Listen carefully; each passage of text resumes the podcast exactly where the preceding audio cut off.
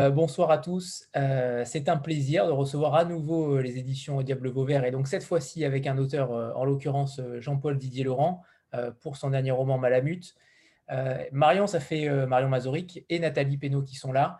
Marion, ça fait quand même pratiquement un an qu'on ne s'est pas vu. On avait organisé cette rencontre ensemble pour présenter au Diable Vauvert. que s'est-il passé depuis un an? Comment les éditions, comment le Diable se portent depuis cette dernière année? Bah, disons que comme tout le monde, on a passé une année étrange hein, avec une, des notions du temps, des, choses ordinaires qui ont complètement changé. Euh, une année, c'est une année fatigante. Hein. je crois qu'on est, assez crevé et puis on, on se rend compte que un an déjà a passé depuis qu'on s'est vu la dernière fois. C'est-à-dire qu'en fait, je crois que votre groupe, ben, vous êtes ma plus forte vie sociale quasi depuis un an en, visio. On est, euh, alors bon, c'est vrai que ça nous manque, euh, voir du monde et surtout voir du monde en librairie, voir du monde autour des livres, faire des signatures, des rencontres. Ça, c'est quand même euh, très, très frustrant de ne pas se voir, même nous. Euh, c'était les moments où on se voyait avec les auteurs, voyez. Donc, donc là, bah, ça, ça nous manque beaucoup. Mais sinon, ce qui s'est passé en un an, bah, c'est qu'on a eu un peu peur, hein, comme tout le monde. Et surtout quand les librairies ont fermé au dernier confinement, enfin au premier. Et puis, et puis, chose euh, formidable, euh, le livre s'est quand même affirmé comme un, loisir, une activité complètement nécessaire en ce moment pour une énorme partie des Français. Ce qui fait que le livre, bah, vous savez, parce que vous êtes tous des lecteurs, donc j'imagine que vous avez lu, ça fait du bien, quoi. Et on a plus de temps. Et donc, ça a bien résisté, même mieux que ça. Nous, on a fait les. Et puis sur la fin, notre fond, notre fond aussi, il y a une vraie rencontre entre les lecteurs et notre fond. Pas seulement en imaginaire, où là, évidemment, tous les grands auteurs de, l'imaginaire, avec des visions d'avenir qui nous rejoignent un peu en ce moment, comme William Gibson ou Octavia Butler, se sont mis à, à décoller. Avec vraiment l'événement, c'est que tout d'un coup, on redécouvre Octavia Butler, qui est morte il y a cinq ans et ça va être un succès posthume mondial. Pourquoi? Parce que c'est une des grandes inspiratrices de l'afroféminisme et, qu'elle a écrit euh, un chef-d'œuvre, hein, la parabole du semeur, qui raconte en fait euh, comment l'Amérique bascule dans, dans le chaos et comment, euh, en gros, nos civilisations basculent dans le chaos. Et c'est un livre d'espoir, en fait, c'est un livre de résistance, c'est un livre de femmes qui, qui, résistent, qui continuent à croire en l'humanité. Donc c'est un livre très noir et en même temps très émouvant. Et je dirais que ça a été quand même l'année pour moi de, la consécration d'Octavia Butler, ce qui est magnifique parce que c'est un auteur que j'ai commencé à publier à la création du diable. Et pendant, bah, jusqu'à maintenant, c'était euh, un auteur très méconnu et, et qui plaisait à des happy few. Quoi. Donc ça, c'est formidable. C'est la preuve qu'un travail de catalogue, de fond, c'est vraiment la, meilleure façon de travailler quand on est éditeur. On a aussi eu le succès de William Gibson, neuromancien. Alors là, ça a été même notre meilleure vente de l'année. Qui a, évidemment, qui a, c'est le chef-d'œuvre du cyberpunk. Donc ça a été aussi une année où le cyberpunk a explosé, et pas seulement parce que les gens étaient sur les réseaux. Donc, euh, mais à cause de, bah, c'est aussi des romans d'alerte sur le monde qui nous attend, quoi. Donc ça a été très bien. Et puis on a, on a fait aussi un joli succès avec un roman dont on vous avait parlé, La fille du chasse-neige, qui était le premier roman de la, rentrée. Euh, et puis tout notre fonds s'est mis à, monter de façon considérable. Et là, sur tous les auteurs, bah, en particulier évidemment euh, Jean-Paul, puisque notre politique est d'accompagner des auteurs. Donc, euh, donc le fonds, bah, il, est, il est déjà important. Euh, ce qui fait qu'en fait, on fait une année 2020 euh, qui, curieusement, a été euh, en réduction de chiffres, mais, mais plutôt d'un bon équilibre et avec un, développement des ventes, en fait. Donc voilà. Et puis, alors, on a sorti nos poches. Alors, on avait prévu de sortir les poches en fêtant notre anniversaire des 20 ans. Donc, en fait, on a reporté l'anniversaire des 20 ans à quand on pourra le fêter, donc peut-être à 22 ans, ou on verra. Et puis euh, les poches, bah, en fait, ils ont plutôt là aussi été bien accueillis en librairie, mais je pense qu'on y reviendra l'année prochaine. Euh, on a, en fait, tout ce qu'on avait prévu dans les salons, toutes les rencontres qu'on avait prévues n'ont pas eu lieu, donc on se dit que c'est pas grave, on les fera dès que ce sera possible, et puis, et puis voilà. Alors justement, en parlant de fond, euh, vous publiez depuis le début, Jean-Paul. donc j'aimerais savoir comment la rencontre s'est faite avec lui, votre regard d'éditrice, comment cette rencontre s'est faite avec, avec cet auteur? Alors Jean-Paul, c'est une histoire très particulière, enfin totalement unique dans, dans le catalogue du Diable Vauvert. Pourquoi? Parce que Jean-Paul est un espèce de héros chez nous, euh, à Nîmes, hein, Vauvert c'est à côté de Nîmes, parce qu'il a gagné deux fois le prix Hemingway et qui nous a obligés à modifier le règlement du prix Hemingway pour l'empêcher de gagner chaque fois. Alors, qu'est-ce que c'est que le prix Hemingway? C'est un prix qu'on a organisé donc, chez nous euh, à Nîmes et qui est un, prix de, nouvelles inédites, mais de écrites par des auteurs ayant publié, donc des écrivains, et qui doivent se passer dans l'univers de la tauromachie ou de, des cultures taurines, ou de la fête, enfin au sens très large. Et, Jean-Paul, qui était en, ben voilà, qui vit à la Bresse, dans les Vosges, n'avait jamais vu de corrida, a participé plusieurs fois et a gagné deux fois ce prix. Alors c'est un prix très difficile hein, parce qu'il y a beaucoup d'écrivains qui sont, qui sont très très bons et c'est un concours, donc il ne faut pas seulement être un bon écrivain, avoir une belle voix, mais, mais aussi réussir un exercice technique.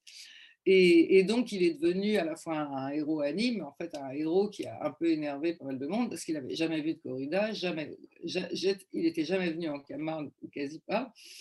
Et, euh, et il s'est imposé et suite à cette victoire euh, incroyable, il est venu en, résidence écrire son, premier roman. Et donc, il nous a laissé en partant euh, le liseur du 6h27, qui était un, pur bijou, qui était un pur bijou. Et, donc, on y a cru immédiatement. On n'avait jamais lu ça. C'est un, un livre magique hein, qui parle aussi de l'écriture. Donc, forcément, on est doublement touché quand on aime les livres.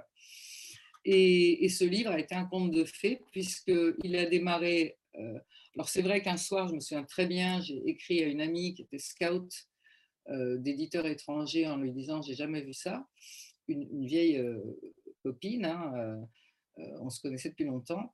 Elle l'a lu dans la nuit, elle a trouvé ça génial et le lundi, on avait des enchères en Italie et en Allemagne.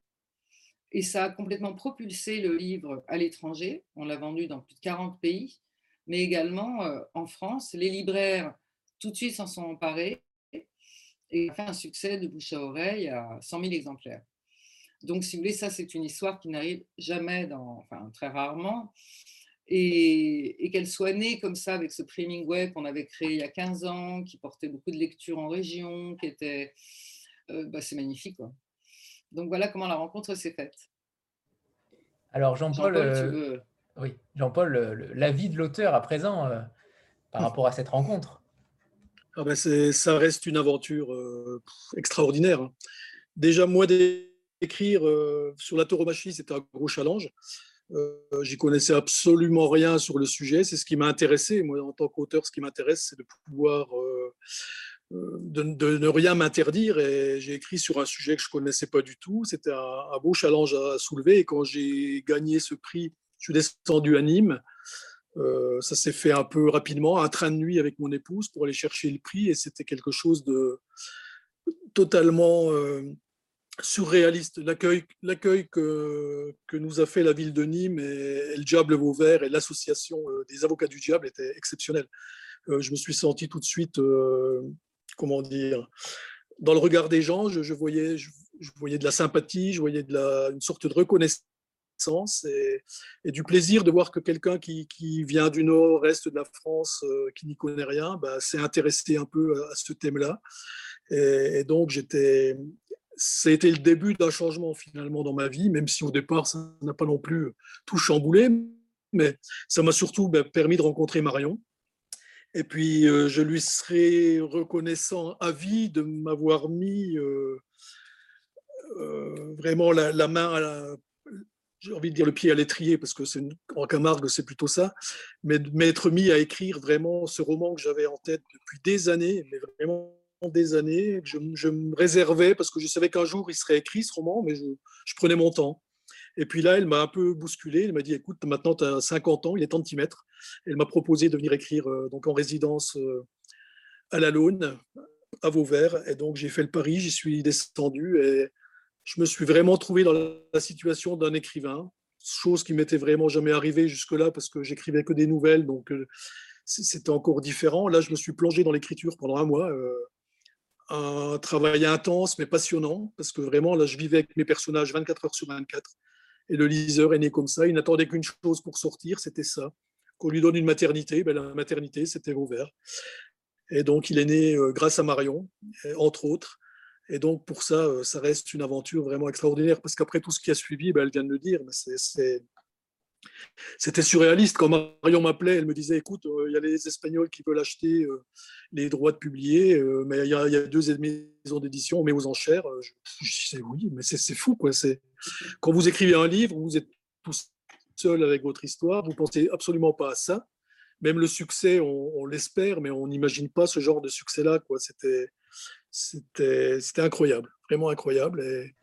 Et ça ne s'est pas démenti tout au long parce que le liseur il continue son chemin. J'ai encore euh, beaucoup de, de, gens qui m'en parlent. C'est resté euh, ancré dans les mémoires apparemment et, c'est toujours un plaisir. Justement, euh, Jean-Paul, vous avez été révélé ah, tardivement. J'entends plus. J'ai plus de son. Vous m'entendez là? Vous m'entendez, Jean-Paul? C'est bon? Voilà. Les autres, vous m'entendez? C'est bon? Ah, ça y est, j'entends. C'est bon? Oui, vous avez des petites coupures, je pense. On vous entend de manière un petit, peu, ouais, un petit peu saccadée. Euh, ah. je, disais que euh, vous aviez été révélé euh, tardivement, mais qui mmh. étiez-vous justement avant ce succès? Pourquoi vous avez éclos aussi tardivement? Vous m'entendez, Jean-Paul? C'est bon?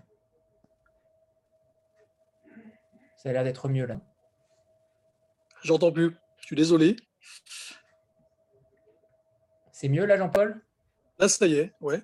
Là, ça marche.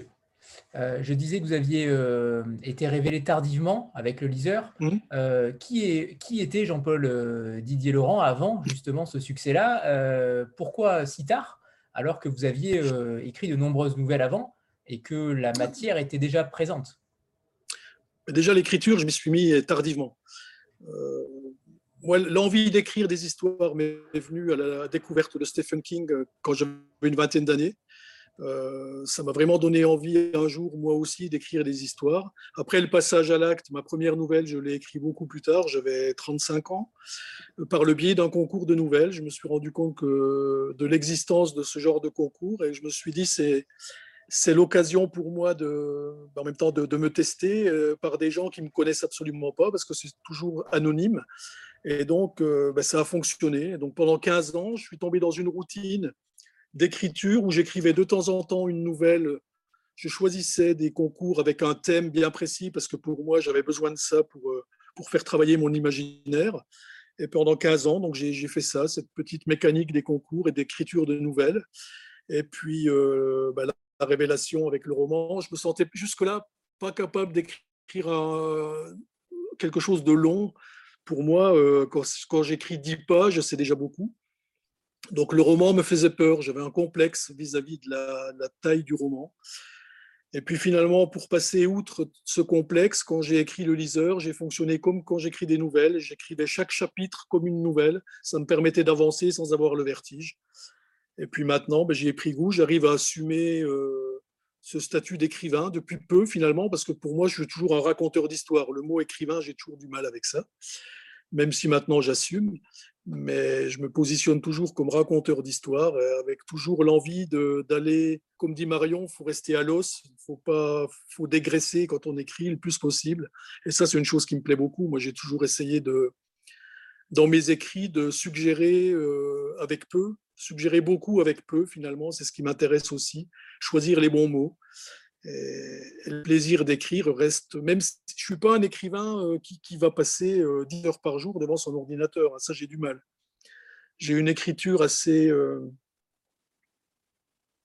comment dire, à fleur de peau, donc je peux aller écrire pendant une heure,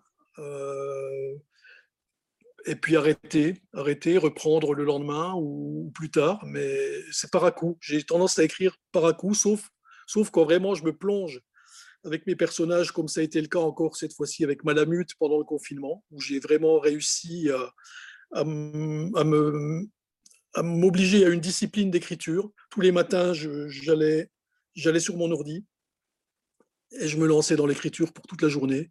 Et, j'ai retrouvé le plaisir que j'avais eu déjà avec les romans précédents, parce que les personnages finissent par vous hanter, ils ne vous quittent plus, vous les avez toujours en tête. L'histoire, elle tourne, elle, n'arrête pas, c'est comme une pelote qui roule, et, il faut tirer le fil tous les jours pour la dérouler, et, c'est un bonheur. Hein. Et, et Malamute, c'était encore euh, plus intense dans ce sens où j'ai écrit, où, le lieu où se déroule l'action, c'est l'endroit où je vis, donc c'était encore plus agréable. L'écrin dans lequel j'ai j'ai immergé mes personnages, il était autour de moi. Donc, euh, c'était aussi quelque chose de nouveau pour moi.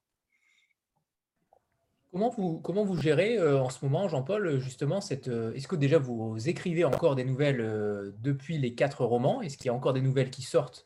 Je sais qu'il y a un recueil qui est sorti, Macadam, il y a peu de temps. Mhm. Mais est-ce que mhm. vous continuez à écrire des nouvelles ou au contraire, le roman vous a happé et vous a englouti totalement? Non, bah, pendant l'écriture du roman, oui, je suis englouti par le roman, je ne peux pas écrire deux choses à la fois. Mais là, par exemple, je suis dans une période où je me suis remis à l'écriture de nouvelles, parce que c'est quelque chose quand même qui, que j'ai en moi et que j'adore, j'adore ça. Donc, euh, la nouvelle, c'est du travail de minutie que j'aime beaucoup. C'est un peu, il y, a de il y a de l'artisanat dans l'écriture de la nouvelle, aussi dans le roman, mais c'est différent. La nouvelle, vraiment, je me tiens à, chaque mot est vraiment très important. Et là, en ce moment, mais je suis en plein dedans. Donc je viens d'en écrire euh, deux. Je, suis en train d'en écrire une troisième. dans l'espoir peut-être d'éditer un, autre recueil, parce que c'est quelque chose qui me, qui me tient à cœur. Et je sais que Marion aussi, euh, c'est Marion d'ailleurs qui m'a fait euh, le plaisir de, de me proposer l'édition de Macadam. Elle voulait vraiment que les gens me découvrent en tant que nouvelliste. et là, j'ai j'ai aussi l'espoir qu'on va pouvoir peut-être en, écrire un autre. Et, là, j'ai. Oui. Bah, oui, ce que je voulais dire, c'est que en fait, euh, ce que Jean-Paul a dit tout à l'heure quand il racontait sa vie avant les, le liseur du 27 c'est qu'il faisait plein de concours de nouvelles.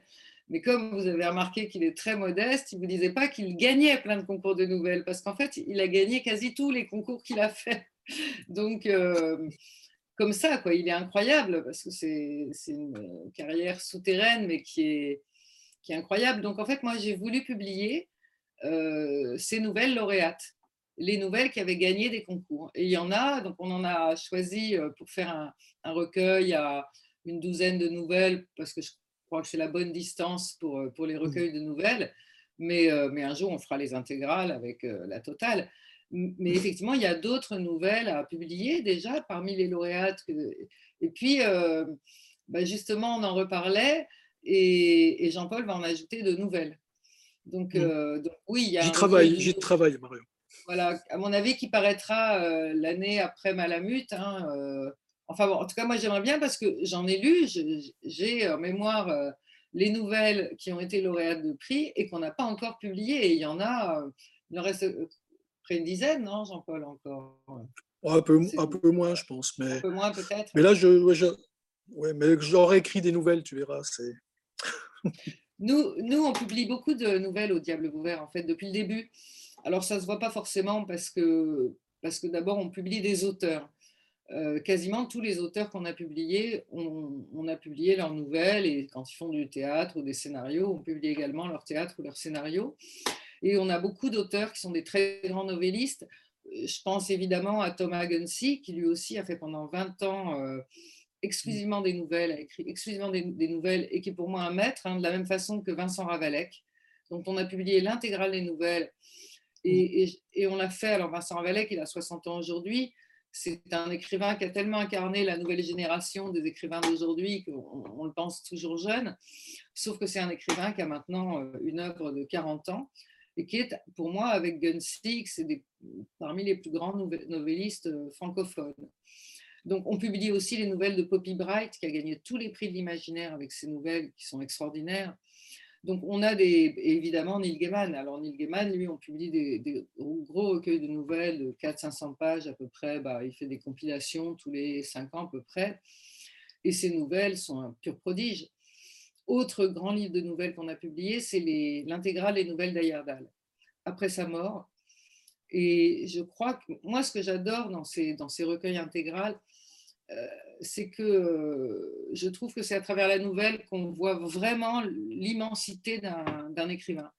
l'immensité de son imaginaire, la diversité de son imaginaire, la diversité de ses moyens stylistiques, son rapport à la contrainte, à la liberté, donc parce que le rapport à la contrainte, c'est un rapport à la liberté.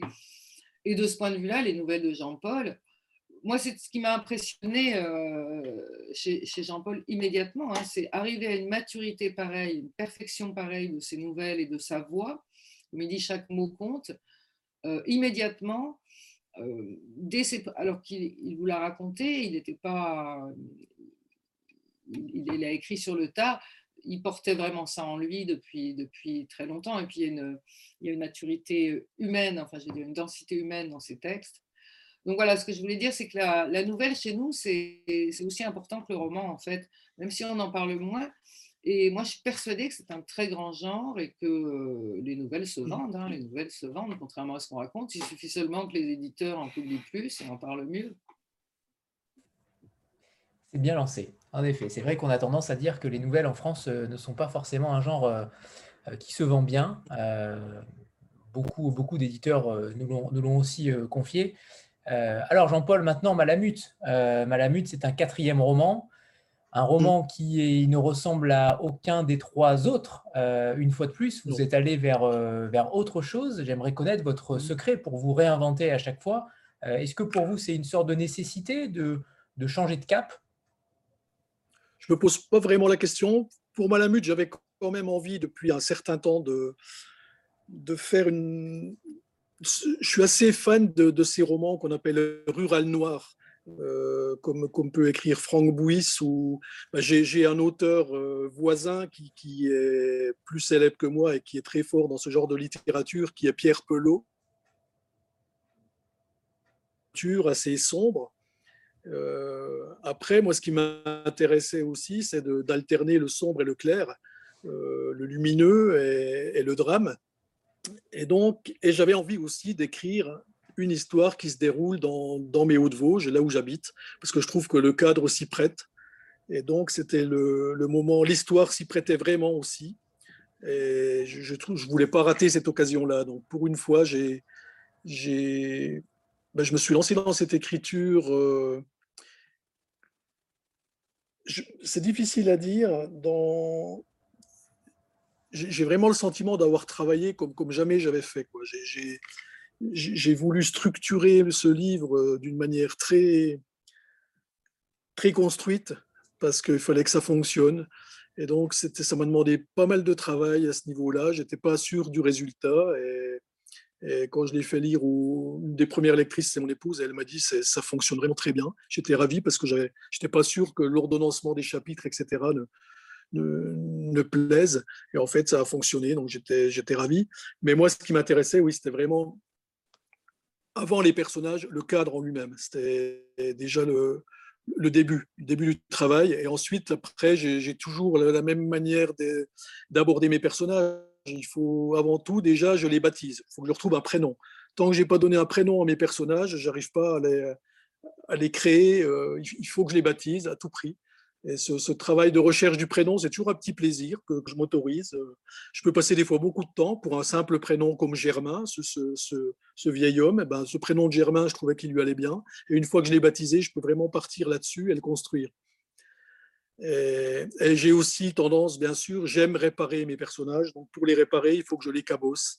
Alors je leur fais des fêlures, je leur fais des, je les laisse patauger dans leurs problèmes pour pouvoir les résoudre après.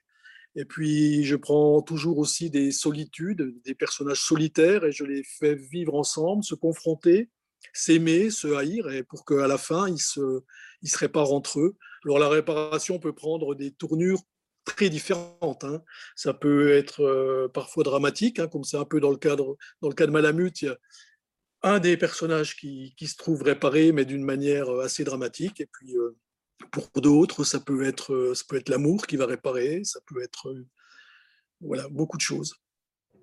Alors, pour, pour ma part, pour, pour, certains, nous l'avons lu, mais pour ceux qui ne l'auraient pas lu, est-ce que, est que Marion ou vous, Jean-Paul, pourriez nous faire un, un pitch, sans dévoiler évidemment une intrigue, mais avec ces deux époques particulières, puisque là aussi, vous avez joué sur la temporalité, et c'est quand même extrêmement important de, de souligner.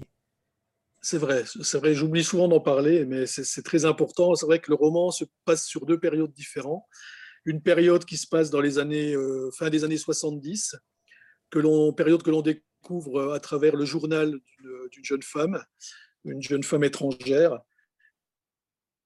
qui, qui, a vécu dans ce village dans les années 70, et puis la période actuelle qui se passe en 2015, avec, euh, avec les trois personnages du roman qui, vont, qui vont dérouler leur vie euh, à ce moment-là. Alors, les personnages principaux, ben, il y a ce vieil homme qui s'appelle Germain, qui est un solitaire euh, taiseux, qui, qui, ne vit pas vraiment au, centre du village. Lui, il vit plutôt en retrait parce que la compagnie des hommes, le, c'est pas vraiment son truc. Lui, c'est un solitaire, un ancien forestier. Il aime la solitude. Il, a son caractère qui est quand même un peu bourru. Il, est, il peut être rude, un peu comme le climat chez nous. Hein. Euh, c'est pas forcément quelqu'un a, priori qui n'est pas forcément très sympathique alors qu'il l'est, bien sûr. Il a, il a un gros cœur. On va le découvrir au, fil des pages. Et puis, euh, ce vieil homme, ben, je, lui ai donné, euh, je l'oblige à vivre avec un, jeune homme qui, qui, va devenir son colocataire le temps d'une saison. Pour, euh, parce que sa fille, la fille de Germain, est, inquiète parce qu'il il vieillit quand même pas, pas très bien. Donc, euh, elle a envie, elle l'oblige à, supporter une présence qui va pouvoir le surveiller durant cette saison d'hiver. Donc, ce jeune homme qui est un parent éloigné va, va, vivre avec lui, qui est aussi, ce jeune homme est aussi un solitaire avec aussi des fêlures. Il, a aussi ses, propre, ses propres problèmes. Et puis à côté, un troisième personnage qui est une jeune femme, qui, une voisine, jeune voisine, qui est venue euh, habiter la ferme voisine, une ferme euh, qui n'était plus habitée depuis les années fin des années 70. Et cette jeune femme mystérieuse euh, eh ben, va, va, va, devenir, va former un trio avec les deux premiers personnages. Et ces trois personnages-là, tout au long du roman, ben, vont, vont se débattre avec chacun leurs problèmes. Hein. Le vieil homme, il a un énorme remords qui, qui l'empêche vraiment de, de vivre et, qui, qui, lui, comment dire, qui le hante. Euh, le jeune homme, lui, il, est, il a également son, son fardeau, qui est, qui est un petit fantôme qui l'accompagne tous les jours et, qui, le, qui le hante perpétuellement.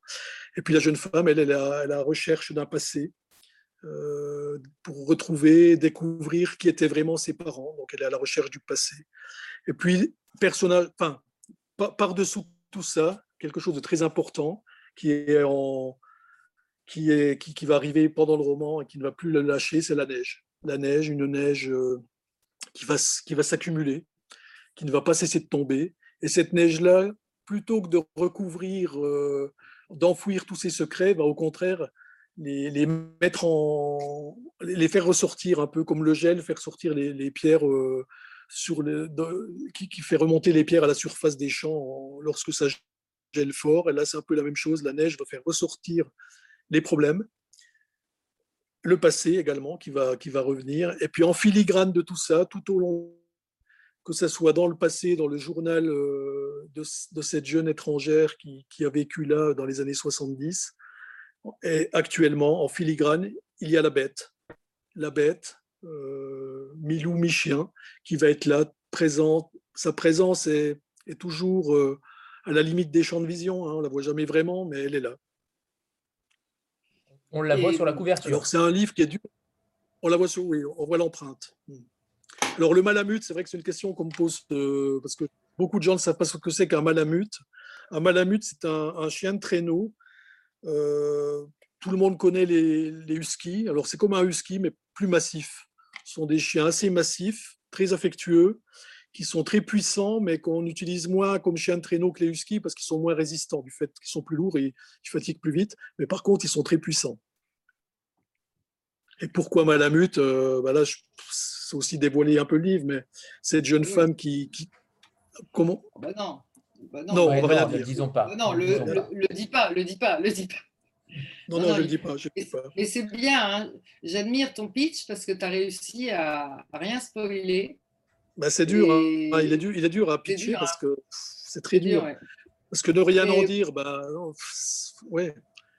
Mais y a, ce qu'il faut retenir, c'est surtout cette neige qui, qui, devient oppressante et qui va faire, euh, qui va faire que les, gens vont se, retrouver enfermés dans un huis clos et que dans ce huis clos, eh ben, justement, ils vont se confronter et ça va faire ressortir euh, le meilleur comme le pire. Alors, juste. Oui, ah, allez-y, Marie. Oui, ce que, je, ce que je voulais dire, c'est que c'est ce qui est incroyable dans, ce livre, c'est à la fois, comme le dit Jean-Paul, la dimension oppressante.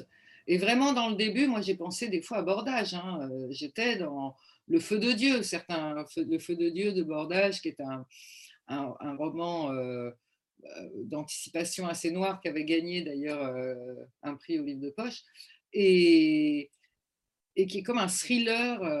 voilà, il a parlé de Stephen King. Il y a une ambiance comme ça de qu'ont les romanciers très puissants, Bordage, King, et on rentre, Frank Bouis, il y a des accents, et on rentre dans cette nature au début, euh, dans cette oppression d'une nature magnifique mais oppressante. Et alors la neige, alors peut-être qu'en plus, ça c'est les écrivains qui savent euh, euh, transcrire leur époque, mais quand on lit ce livre aujourd'hui, après un an de confinement, on comprend très très bien tout ce qui arrive à tous les personnages du livre, parce qu'il y a quand même tout un village qui se retrouve confiné sous la neige.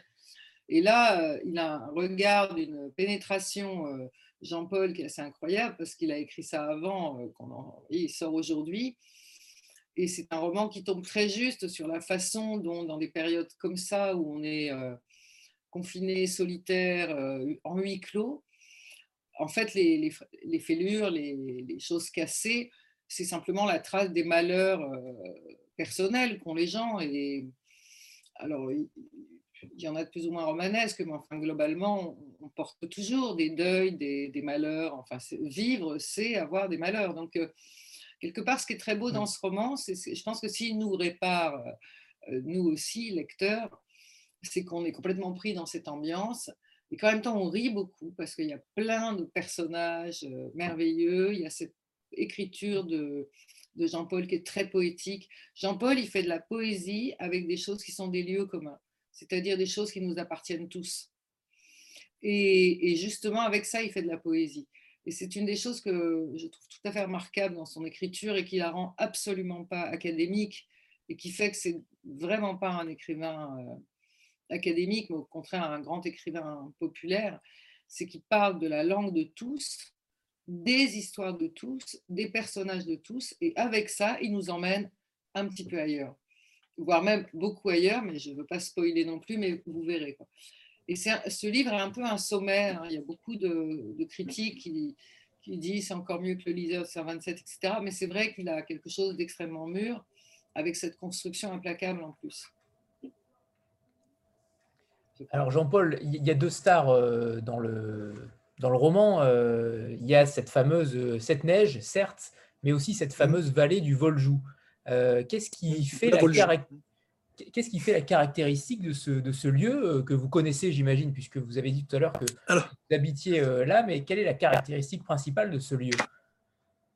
Alors déjà, pour, pour, revenir à la genèse de, de la Voljou, du nom du village, moi j'habite un village qui s'appelle La Bresse, et qui a une forme un peu la vallée par en Y, c'est-à-dire que ça se sépare en deux vallées. Il y a la vallée de Vologne, la Vologne, et puis la vallée du Chajou qui sont deux rivières. Et donc, euh, pour pas faire de jaloux euh, parmi mon village, et je voulais pas euh, reprendre le nom réel du village, je voulais l'inventer. Donc, j'ai fait un, mix entre les deux, et j'ai appelé ça la Voljou. Et ce qui m'intéressait, ben, au niveau du cadre, ce qui m'intéressait, ben, j'ai repris par contre vraiment le cadre dans lequel, dans lequel je vis, et celui du roman. Donc, on, a des forêts, on a des lacs, on a du tourisme. C'est une petite station de sport d'hiver, mais qui, qui vit beaucoup du tourisme euh, avec les, saisonniers en hiver et même en été. Il y a, un tourisme d'été également. Et, ce tourisme-là, euh, le village en a besoin. Sans, lui, euh, il est anémié. Donc ça fait partie de l'économie locale. Et, j'ai mis tout ça dans ce livre également parce que ben ça, c'est par contre, c'est du vécu. Moi, je vis euh, je vis ça tous les ans. J'ai des amis qui vivent de la neige, j'en connais euh, qui vivent beaucoup du tourisme, et donc, euh, donc je tenais aussi à mettre ça en, avant, comme le métier de dameur d'ailleurs. J'ai eu la chance, je connaissais quelqu'un qui fait ce travail-là, donc je lui ai demandé l'autorisation, s'il était OK pour me prendre avec lui dans, sa machine pour damer les pistes. J'ai passé une nuit à bord d'une dameuse pour vraiment vivre ça touché du doigt ce, travail-là. J'ai vraiment pris un, pied euh, intégral à, vivre ça euh, dans ces machines énormes qui sont les dameuses. C'est impressionnant de voir, malgré leur taille et leur puissance, la douceur avec laquelle ça, se propulse sur la neige. Et ça, c'était, j'avais besoin de ça aussi pour écrire, même si ce n'était pas vraiment nécessaire à 100%, mais ça m'a permis vraiment de toucher du doigt ce travail-là. Jennifer ou Franck? Fais toujours la même blague. Il faut allumer le micro. Oui, c'est Franck. Franck. On trouve le bouton du micro. d'accord. Oui, euh, bonsoir. J'aurais une question. J'imagine que quand vous écrivez le roman, vous avez un point de départ et puis une, chute et l'idée de ce que vous voulez en faire. Euh, cependant, ma question est, quand on met des personnages comme ça dans un bocal, est-ce qu'ils font toujours ce qu'on souhaite ou des fois est-ce qu'ils se rebellent? Oula, bonne question. Bonne question et c'est souvent le problème euh, que l'on rencontre.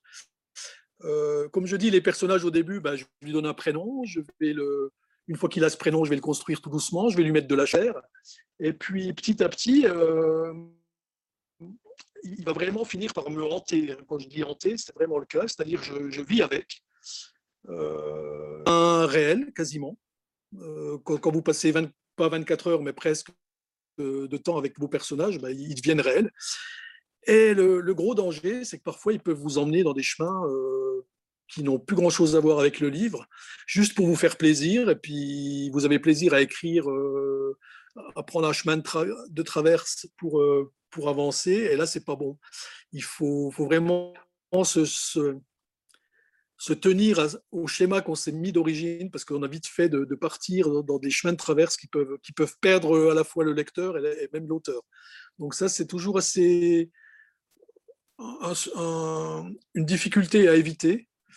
Euh, ça m'était arrivé parfois bah, avec le, liseur, le premier manuscrit, euh, Marion pourrait peut-être en parler, mais il était beaucoup plus long, il faisait 10 chapitres de plus, 100 pages de plus, donc je l'ai réduit, ben, parce que c'était des chapitres finalement, malgré que j'avais pris énormément de plaisir à les écrire, je m'étais vraiment amusé à le faire et je trouvais que c'était vraiment sympa, mais finalement à l'arrivée, il n'apportait rien à l'histoire, euh, à l'histoire du livre, et il avait tendance à alourdir le livre.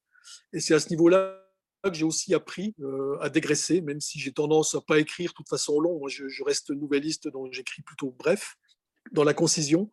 Mais même dans la concision, vous faire attention, on a vite fait de, de se laisser embarquer par ces personnages. En même temps, euh, on s'y attache à tel point que lorsque j'ai fini l'écriture d'un livre, ça m'est arrivé à chaque fois, chacun de mes romans, à la fin où je, une fois que j'ai mis le mot fin, et les, les, jours qui suivent, je suis pas très bien. Euh, je pense que je vivrai jamais un, baby blues, mais je pense que ça y ressemble. Je suis dans, dans, le même genre de blues que peuvent ressentir une femme qui vient d'accoucher et qui, qui n'a plus ce bébé en elle. Et voilà. Et moi, c'est un peu la même chose. Quand j'ai terminé l'écriture d'un livre, j'ai une semaine en général où je suis pas très bien. Une sorte de baby blues d'avoir perdu mes personnages. Ils sont là, d'accord, mais ils sont plus vraiment avec moi. et c'est assez amusant d'ailleurs et on refile le problème du coup à Marion euh, qui, doit, euh, qui doit justement euh, se charger de ces personnages. Et justement, vos, vos, vos rapports sur le texte avec Jean-Paul, Marion, mmh. comment se passe-t-il? Comment travaillez-vous ensemble? Alors déjà, il faut, il faut dire que ce dont parle Jean-Paul, c'est son premier roman. Et que le mmh. travail d'un éditeur avec un auteur, il évolue évidemment sur le, sur le terme. C'est-à-dire qu'en fait, c'est drôle d'ailleurs, Jean-Paul, parce que tu vois, je vais, parler de Christophe aussi. Jean-Paul, ce qu'il a fait pour son premier roman, donc il vous a raconté, il était novelliste, il était très percutant, il a des textes très diversifiés, donc un imaginaire euh, multiple et incroyable, et en même temps chacun des textes brefs. Donc quand, quand il s'est dit euh, mon premier roman, euh, il s'est cru, il avait cette de complexe du novelliste qui n'a jamais écrit grand, et il s'est mmh. dit, il euh, faut que je fasse euh, un vrai premier roman, donc 500 pages, un vrai truc, guerre et paix, Tolstoy, vous voyez. Et ce qui est drôle, et du coup, le travail, mais moi, je peux vous dire, mais je, vraiment, croyez-moi, quand j'ai lu Le liseur sur 27, d'ailleurs, tu t'en souviens, hein, Jean-Paul, bon, il y avait un premier chapitre qui était extrêmement noir, très beau, mais extrêmement noir. et qui était totalement décalé par rapport à l'histoire qui allait arriver après. Donc, je me suis dit, non, on ne peut pas rentrer dans ce livre là-dessus. Et surtout, à un moment donné, bah, au troisième chapitre, je crois, commençait le liseur du 27. Donc là, je me suis dit, bon, il faut commencer là. Et en fait, comment vous dire, au, fur et à mesure que je le lisais, il y avait des choses qui s'enlevaient toutes seules. Et puis, au milieu de tout ça, il y avait le liseur du 6h27. Tous les chapitres, tout. Dans une autre, euh, à une autre personne. C'était, c'était la première personne. Mais c'était mmh. le même livre. Et j'ai rendu ce manuscrit à, Jean-Paul en lui disant, écoute, alors je l'ai prévenu avant parce que ça ne se fait pas, si vous voulez, parce qu'il me donnait, je ne sais plus, 400, 500 pages. Oh non, ouais, 300. 300, enfin, c'était sur le manuscrit, peu importe, mais si vous voulez, moi j'avais l'impression d'en avoir enlevé la moitié. quoi. Mm. Et je lui disais, mais écoute, j'ai fait un truc, essaye, essaye, tu lis juste les, les pages que j'ai laissées et, et, tu mets de côté le reste, ça te resservira. C'est pas que ce soit pas bien ni rien, mais il y a cette histoire au milieu. Et, en fait, c'est là qu'il a lu le liseur euh, qui était dans qui était débarrassé d'en fait, oui c'est ça, tu il avait mis des couches comme un oignon pour le protéger, et au mm. milieu il y avait le liseur, et là tu l'as changé de personne, tu l'as mis à la troisième mm. personne. Bah, tu c'est vrai que pendant longtemps, euh, avant même de commencer l'écriture du liseur, je, n'arrêtais pas de me poser la question est-ce que le narrateur parle à la première personne ou est-ce que je mets à la troisième personne? Et longtemps, j'ai hésité. J'ai commencé à écrire des deux manières. Et après, j'ai dit, bon, je vais mettre tout à la première personne. Je trouvais que c'était plus fort, plus puissant. Et puis à l'arrivée, quand tu m'as dit euh, bah, déjà qu'il fallait que j'en enlève parce que j'en avais trop mis, euh, tu m'as dit, il faut être plus dans l'action. J'étais trop dans le ressenti.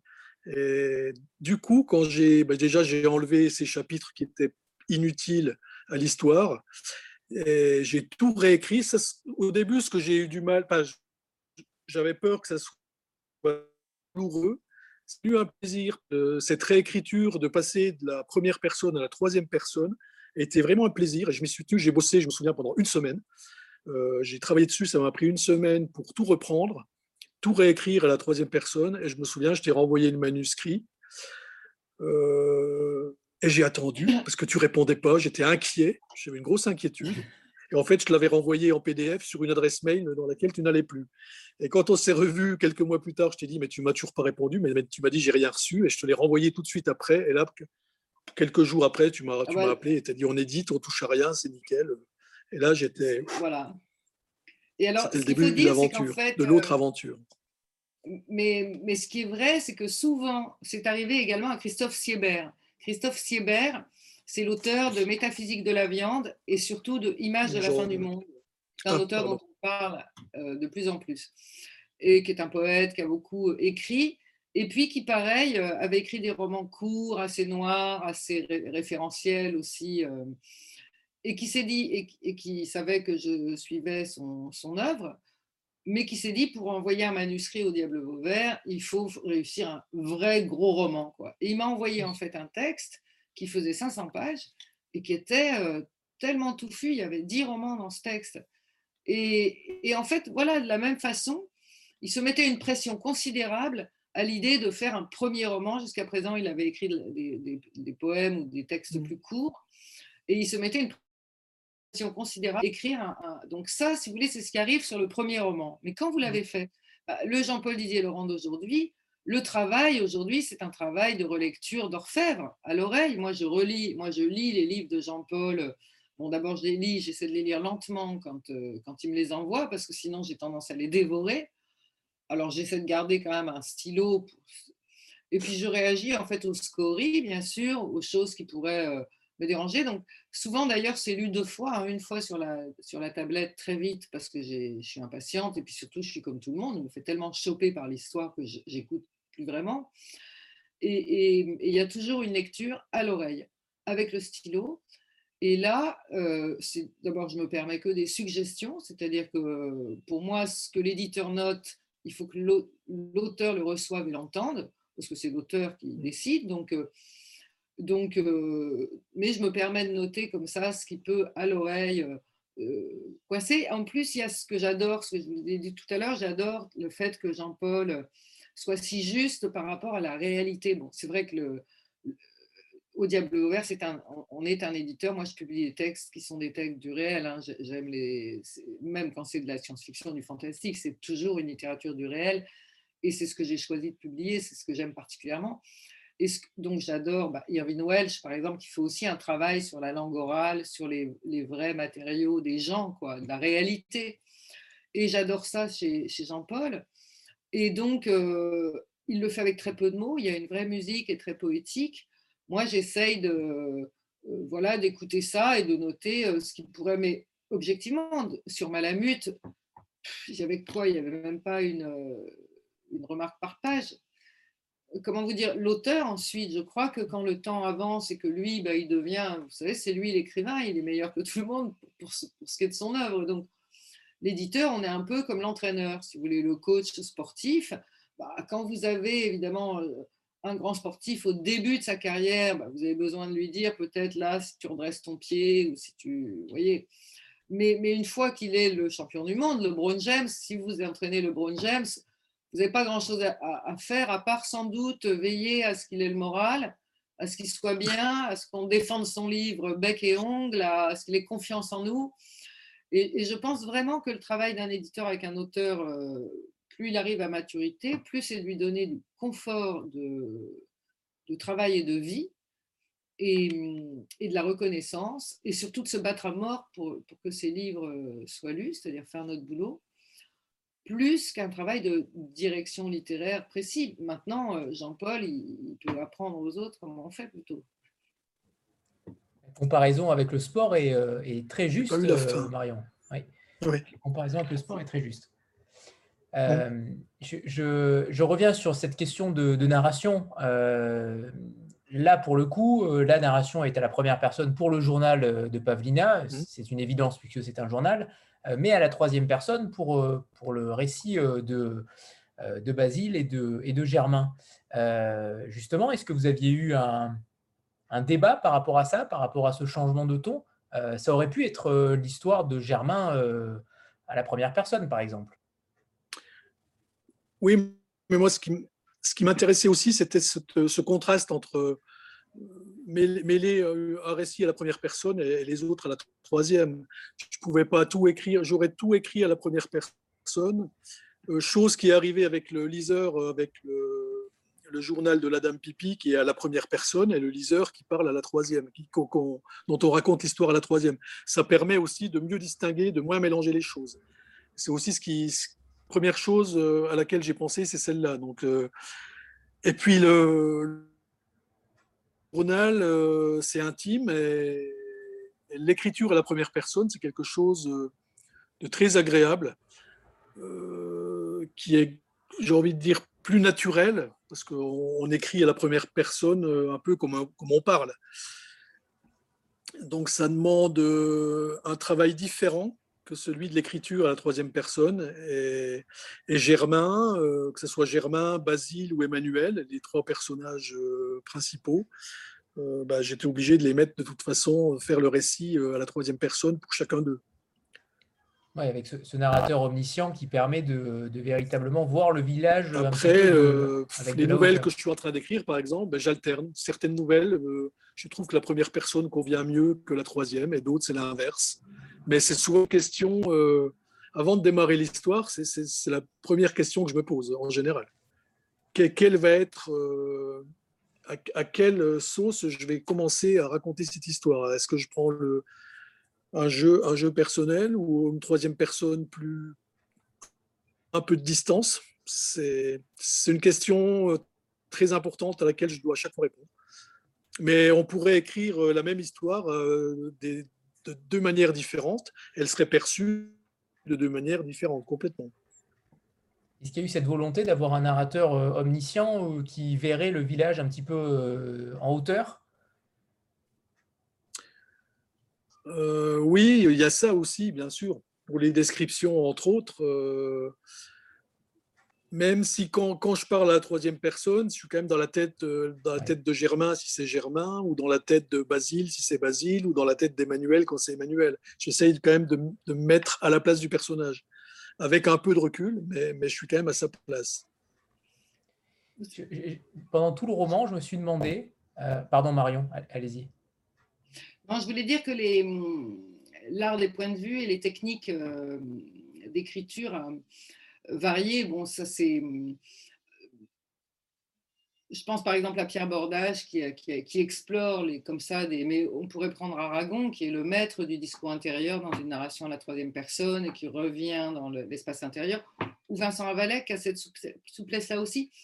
Donc il y a plein de, de, techniques euh, à portée de main pour faire un livre.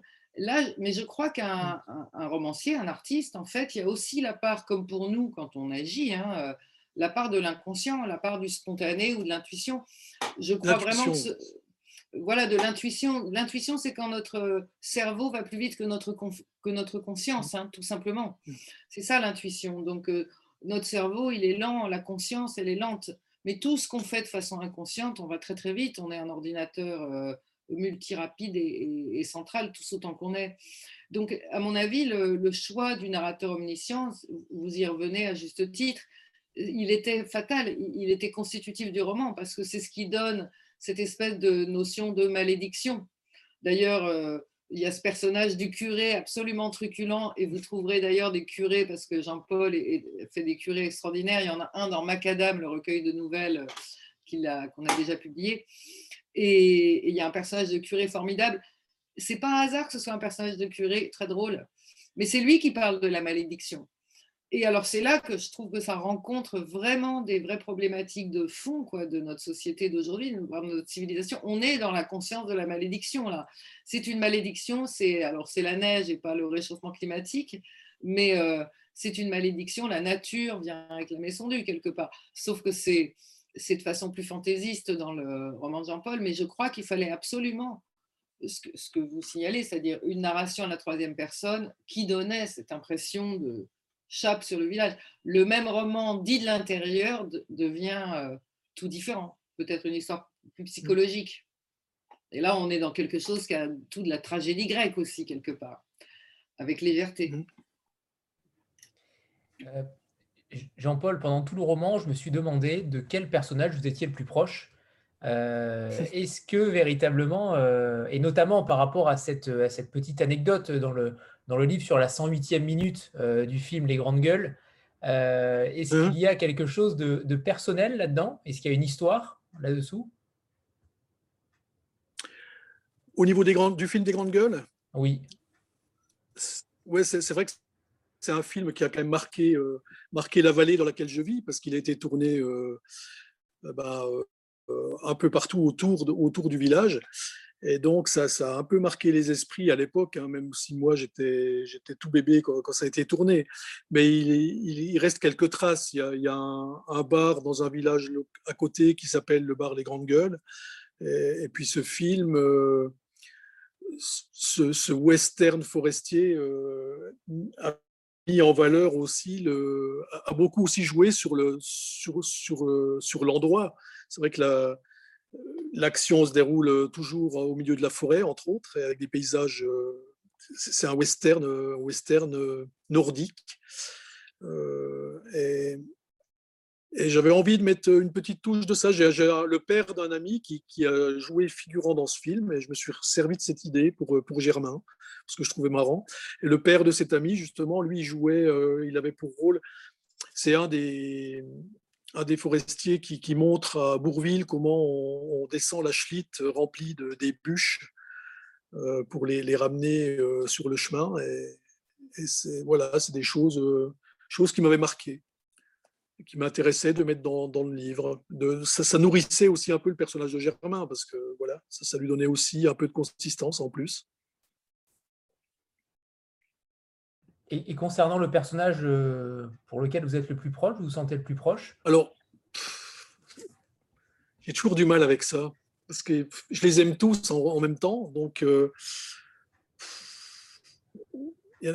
physiquement, il n'y en a déjà aucun qui me ressemble, que ce soit, euh, j'ai pas l'âge de Germain, j'ai pas l'âge de Basile, je suis un homme, je suis pas, voilà, pas comme Emmanuel. Donc, j'ai un peu, un peu de moi dans chacun d'eux, finalement. Euh, mais lequel je me sentirais le plus proche? Est-ce que vous avez peur Est-ce que vous avez peur d'être Est-ce que vous avez peur de finir comme Germain? Est-ce que au contraire vous êtes plus un Basile? Ou un peu des deux, bien sûr. Hein finir comme Germain, oui, avec, avec le corps qui se dégrade tout doucement à cause de la vieillesse.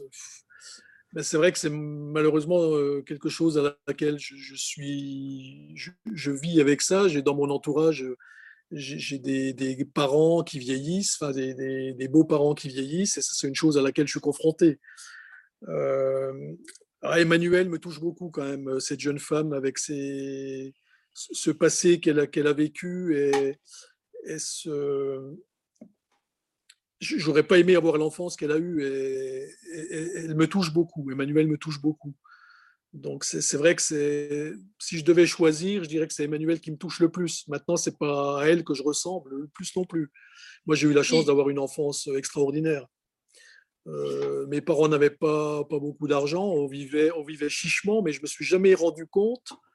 Euh, moi, j'étais dans la richesse permanente. On avait une liberté totale. Je vivais euh, j'avais un sentiment de liberté euh, incroyable, alors que malgré tout, j'avais une éducation quand même stricte, mais qui nous laissait une liberté. On ne se rendait pas compte des barrières qu'on nous mettait, parce qu'on avait le sentiment d'être totalement libre et de vivre, de vivre pleinement, sans se poser de questions, sans aucun souci matériel. Et ça, j'ai une chance. J'aurais le choix de, de, revivre une autre enfance. Non, je dirais je veux la même, parce que j'ai vraiment vécu une enfance merveilleuse. mes parents étaient. Et mon, mon, père était. Pardon. Ton père était... Finissez, Jean-Paul. Mon père était tout le contraire de Germain dans ce sens où il accueillait tout le monde à bras ouverts, il avait une écoute incroyable. Ça, c'est une chose que que j'ai jamais vue quasiment ailleurs. C'est-à-dire les gens se confiaient à lui naturellement. Il n'avait pas besoin de poser des questions aux gens, les gens venaient raconter leur vie, parce qu'il avait cette écoute euh, qui n'était pas feinte, c'était une vraie écoute. Et j'étais toujours impressionné de voir à quel point les gens pouvaient se confesser à lui euh, naturellement. Et, ça, c'est quelque chose qui me... Une qualité que je n'ai pas, mais que, que j'admirais chez mon père. Rayon? Oui, moi je, voulais dire par rapport à, la ressemblance de ces personnages, non, c'est vraiment un roman. Pour le coup, il n'y a pas de double de, de Jean-Paul dans, dans ce livre. Mais d'ailleurs, je réfléchis parce qu'en fait, je avais pas réfléchi avant, mais c'est vrai que tu n'es pas l'auteur qui s'écrit dans ces livres. non, pas, vraiment, hein. Mais hmm. il a pas, bon, évidemment, il y a les auteurs de l'autofiction. Là, tu n'es pas, pas hmm. Nicolas Ray, quoi, ça on savait. Mais en plus, il n'y a pas de personnage qui te ressemble vraiment. Et je pense que le personnage qui te ressemble le plus, c'est Emmanuel, effectivement. Je dirais que tu es gentil comme Basile et que tu as du tempérament comme Emmanuel. Parce que ce qu'on n'a pas dit, c'est qu'en fait, ce roman est un. Le personnage de ce roman, c'est une femme et c'est la mmh. championne des dameuses. Vraiment, c'est-à-dire qu'elle conduit. Alors là, je spoil, mais tant pis. Cette fille est une bête, quoi. C'est la meilleure de la station. Et elle est dans un milieu de mecs, et je crois que le milieu des dameuses. Hein, je n'ai pas fait de stage, moi, mais enfin, je crois que c'est assez masculin. Et elle, elle arrive, la nana, et elle est pas sympa. Hein, c'est-à-dire que vraiment, elle est inabordable. De toute façon, euh, enfin bon, euh, on voit tout de suite qu'elle est armée et que c'est pas la fille à qui vous allez pouvoir faire du grain comme ça facilement ou manquer de respect. Donc c'est une super nana, quoi. Et elle, euh, et c'est elle qui porte le livre en fait. Et moi quelque part, je trouve que tu vois ton côté fort et et plein de panache. Là, c'est tu ressembles à Emmanuel. C'est la fille la plus costaud du... C'est le personnage fort du livre. J'ai un côté féminin, hein, je le cache bien, mais j'ai quand même un côté féminin. non, c'est elle. C'est elle qui a les épaules de. C'est elle qui a un côté masculin aussi. Ah bah ouais, elle est courageuse, elle est forte. Mais, dans... mais tu sais, quand on me posait la question euh, dans le liseur du 6h27, euh, quel est le personnage auquel je me, je me voyais le mieux, bah, c'était Julie étrangement, c'était Julie dans laquelle je me, retrouvais le plus. Parce qu'il y avait un décalage entre ce qu'elle faisait, son métier, son travail, et ce qu'elle était vraiment. C'est-à-dire, c'était quelqu'un de cultivé qui aimait bien écrire, qui avait d'autres choses. Et moi, j'avais connu un peu la même chose dans, dans mon parcours. C'est-à-dire, je travaille euh, dans l'administration, un boulot basique. Et à côté de ça, ben, moi, je, j'aime écrire, j'aime faire du théâtre, faire des choses à côté qui sont complètement différentes du travail alimentaire pour lequel je, je travaillais tous les jours. Mais dis donc, mais quand j'y réfléchis, regarde le reste de leur vie, c'est pareil. T'es l'héroïne. En fait, à chaque fois, si on te cherche dans un livre, oui. mais t'es es toujours une fille. Comme quoi, on, a bien, on, a, on a bien raison d'interroger les gens, parce qu'à part ça, Jean-Paul, quand vous le voyez en vrai, pas seulement en visio, c'est un super bel homme, euh, ce qu'on appelle un bel homme, quoi, vous voyez, des épaules, un, bel homme débauche, pas du tout, pas du tout féminin. Enfin, voilà, ça c'est drôle. Ben voilà, on aura chose ce soir, c'était une confession littéraire. J'aurais dû mettre une chemise à carreaux de bûcheron, je savais, je savais que je faisais une erreur. Eva? Bonsoir à tous et euh, bonsoir Marion, bonsoir Jean-Paul. Euh, bonsoir. bonsoir.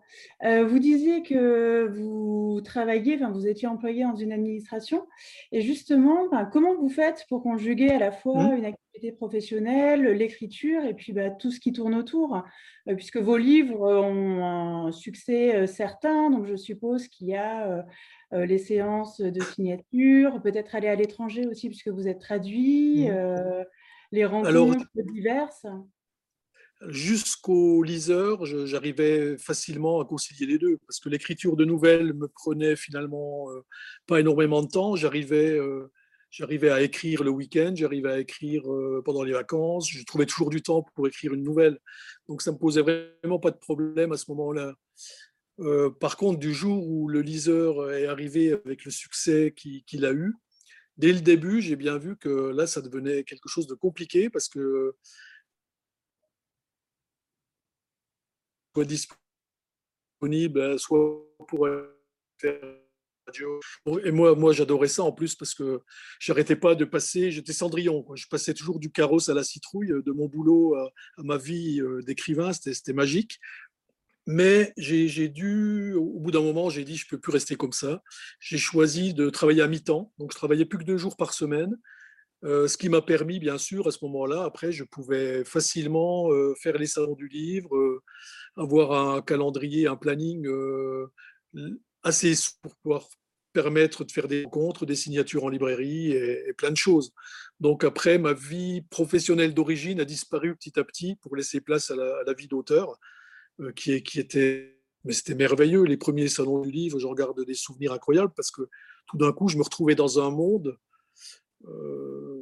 un peu insoupçonné. Je découvrais plein de choses. Je, découvrais des auteurs que, j'admirais. Je, mangeais avec eux, on pouvait discuter. Et c'était, magique. Plus, bien sûr, la rencontre avec les, lecteurs. Donc ça, c'est quelque chose qui me manque beaucoup parce que c'est le travail d'écriture, c'est quelque chose de très solitaire, bien sûr. vous êtes tout seul, avec, pas tout seul avec vos personnages, mais vous êtes quand même tout seul, tout le temps de l'écriture.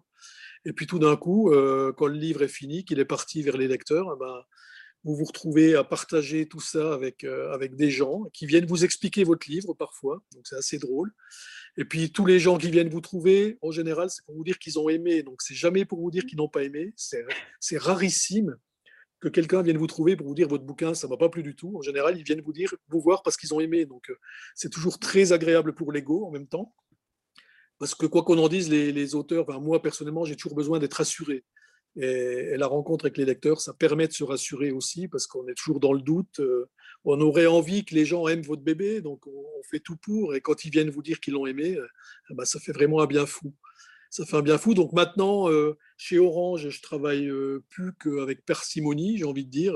Je travaille chez Orange, j'aurais pas dû le dire, j'ai cité une marque. Mais, mais maintenant, je suis comme je l'ai dit, j'assume le, mot écrivain.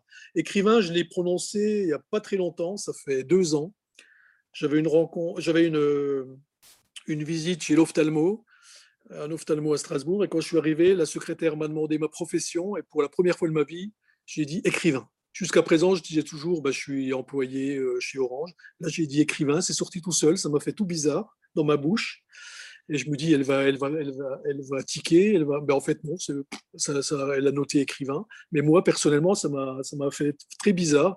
Et depuis, j'assume. Maintenant, c'est le premier mot qui me vient à l'idée. Quand on me demande quelle est ma, ma profession, même si pour moi, c'est pas une profession, c'est pas un métier. Écrivain, c'est une passion. Donc, c'est complètement différent c'est fou cette, euh, cette humilité euh, malgré le succès, puisque euh, le succès est évident. vous avez gardé cette humilité-là et, j'ai l'impression que vous ne vous êtes toujours pas habitué à cela C'est toujours une sorte de rêve Oui, mais en même temps, c'est oui, oui, ça reste, ça reste pour moi surréaliste encore. Je suis toujours encore dans, un peu dans le rêve, dans le conte de fées. Euh, on a beaucoup parlé de conte de fées pour, euh, pour l'aventure du liseur du 6h27, mais je suis toujours dans un conte de fées. C'est vrai que, comme je dis, quand on écrit, euh, on part de rien. Les matériaux, c'est les mots. Vous avez votre imaginaire et vous, vous, construisez quelque chose à partir de rien. Et à l'arrivée, ça, donne, ça devient un univers incroyable avec des rencontres incroyables et, et, et, plein de belles choses qui vous arrivent. Donc, ouais, c'est. Mais j'ai surtout le sentiment maintenant euh, d'être à ma place sur, sur, cette terre. Et ça, c'est quelque chose euh, que je souhaite à tout le monde. Euh, un jour de se dire, ça y est, j'ai trouvé ma place, j'y suis bien et je vais y rester. Et ça, c'est vraiment quelque chose qui m'est arrivé. Et, c'est la plus belle chose qui puisse arriver au monde, je pense. Une des plus belles choses. Ginny? Oui, bonjour à tous. Bah, merci, c'est super beau hein, ce, que, ce, que, vous venez de dire. Euh, moi, j'avais une question. Est-ce que c'est pas trop difficile euh, quand vous écrivez un livre, à un moment, bah, le livre, euh, il vous appartient plus, il part avec ses personnages. les lecteurs bah, s'emparent des personnages, de la vie des personnages, et peut-être, mmh. voilà, certains vont être plus importants que d'autres. voilà, qu'est-ce que ça fait? Est-ce que ça ne vous dérange pas? Parce que tout à coup, ben, on va vous réexpliquer le livre, mais peut-être que du coup, on va dire, mais non, mais c'est ce personnage-là qui est super important. Euh. voilà, comment vous vivez ça? Bah, Très bien, parce que je trouve que c'est la magie justement de la magie de la littérature. Euh, c'est alors quel est l'auteur qui disait ça? Un livre a toujours deux auteurs, celui qui l'écrit et celui qui le lit. Mais il n'y a rien de plus vrai finalement, parce que lorsque le lecteur euh, s'accapare de votre histoire, il, les personnages que lui, le casting qu'il va se faire en fonction de moi, ce que je lui ai proposé, il va, il va s'imaginer ses propres personnages qui ne seront pas forcément ceux que moi j'imaginais. Et, c'est la force des mots, c'est de suggérer. Donc c'est vraiment ce qui m'intéresse, c'est suggérer. Et après, le lecteur, il en fait, il en fait un peu ce qu'il veut. Et il, va, il va lui aussi finalement faire un travail d'imaginaire pour, euh, pour s'imaginer cette histoire que moi je lui ai proposée mais c'est la magie de la littérature euh, qui, à ce niveau-là, je trouve que c'est vraiment euh, un art plus puissant encore que le cinéma. Le cinéma, on vous impose d'office des choses. J'adore le cinéma, hein. mais il y a ce sens où l'imaginaire a beaucoup moins, moins de place qu'en littérature, parce qu'au cinéma, on vous impose des choses déjà d'office. Le casting est fait, les personnages existent, vous les voyez, vous ne pouvez pas les imaginer autrement. Alors qu'en littérature, euh, euh, si je dis un tel personnage euh, est grand, est maigre, a des lunettes, ben, euh, moi je vais le voir d'une manière, vous, vous le verrez d'une autre manière. Et, c'est, ce qui fait le, le, pouvoir aussi de la littérature, le pourquoi les gens aiment lire. J'espère. avant de, de nous faire peut-être une lecture d'un extrait que vous nous avez préparé, Jean-Paul, on a pour habitude de faire une, une photo de groupe. Euh, donc voilà, préparez-vous d'ici 5 euh, secondes. Je ne sais pas si Marion peut se. voir magnifique. J'ai remis la. Je l'avais coupé pour avoir mieux, le son. Parfait. 3, 2, 1. Tu t'es maquillé Tu t'es remaquillé ouais. Non, non, j'avais coupé parce que j'entendais mal. ce que tu disais, c'était très beau. Parfait, c'est bon, merci. Jean-Paul, c'est à vous pour, euh, pour un petit extrait que vous nous avez préparé. Oui, alors, je voulais, comme je ne veux pas spoiler, finalement, je vais lire euh, les, une des quasiment les premières pages du livre. Euh, je ne sais pas combien de temps, de combien de temps je dispose. Pas de limite, stop ou encore. Moi, je vais lire le chapitre. Avant même de quitter son lit, Germain sut qu'elle était là. Les sons feutrés disaient sa présence, tout comme la clarté intense du dehors que peinaient à contenir les volets. Une excitation toute enfantine s'emparait à chaque fois du vieil homme au moment de la retrouver, et il dut réfréner l'envie de se ruer vers la fenêtre. Ne pas mettre la charrue avant les bœufs. La phrase préférée que ce trou du cul de Quinet, d'à peine 20 ans, lui rabâchait à chacune de ses visites hebdomadaires. Les bœufs avant la charrue, je sais, grommela Germain pour lui-même. Attendre que le sang irrigue de nouveau l'extrémité de ses membres engourdis, avant même de penser à chausser les pantoufles. Il grimaça. Constaté à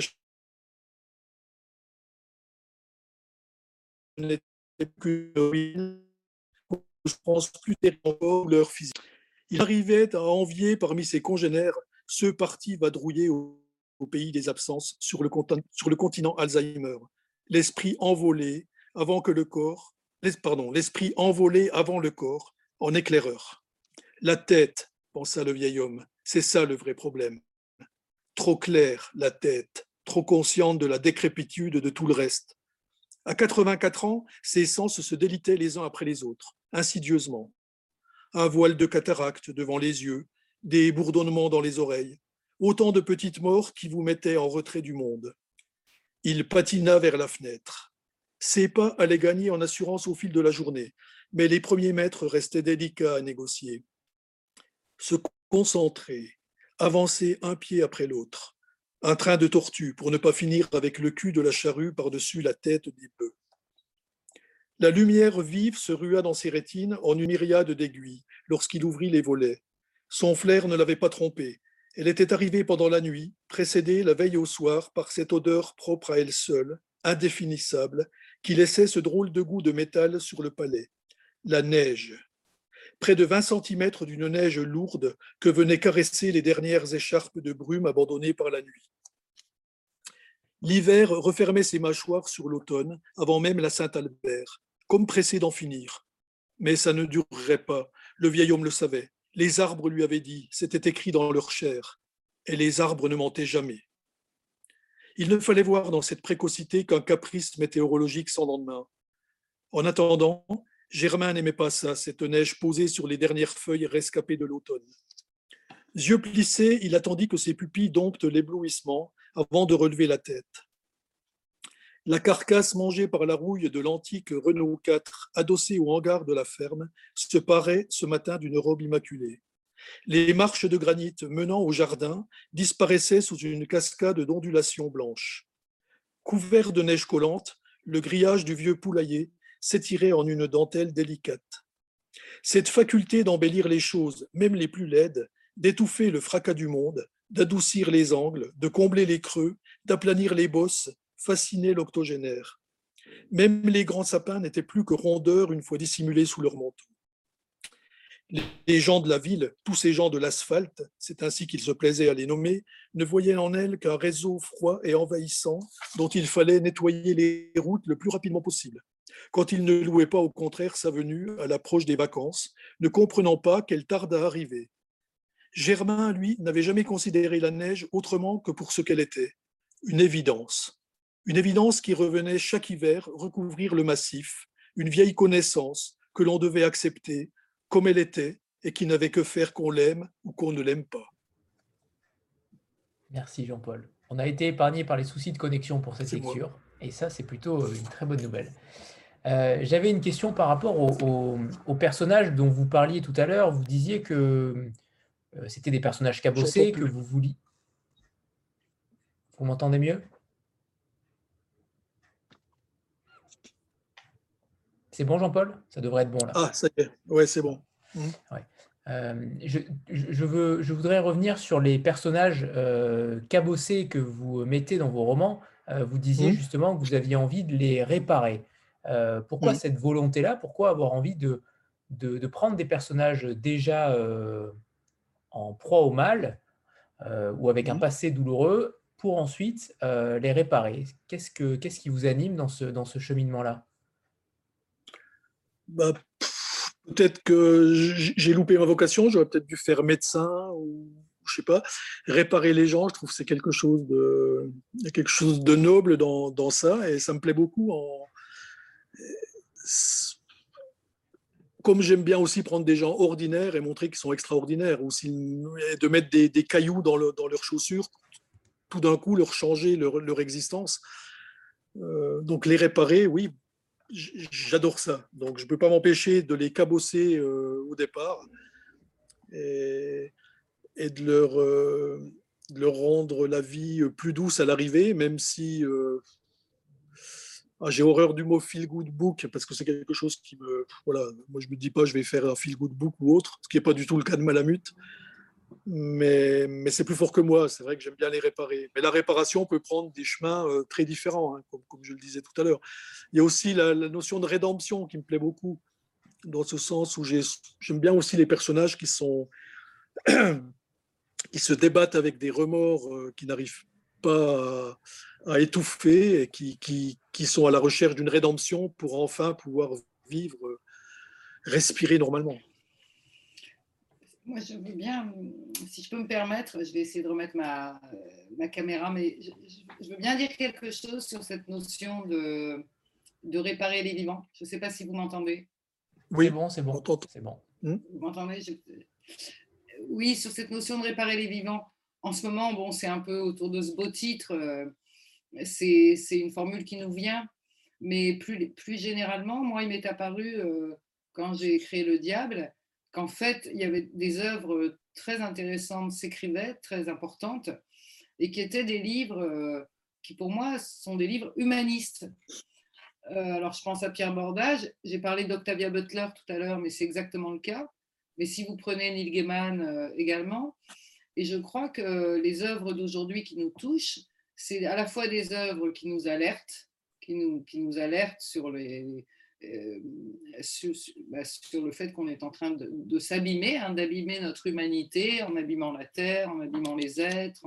on vit dans un monde difficile et surtout on a conscience des raisons qui font qu'il est cruel et, injuste.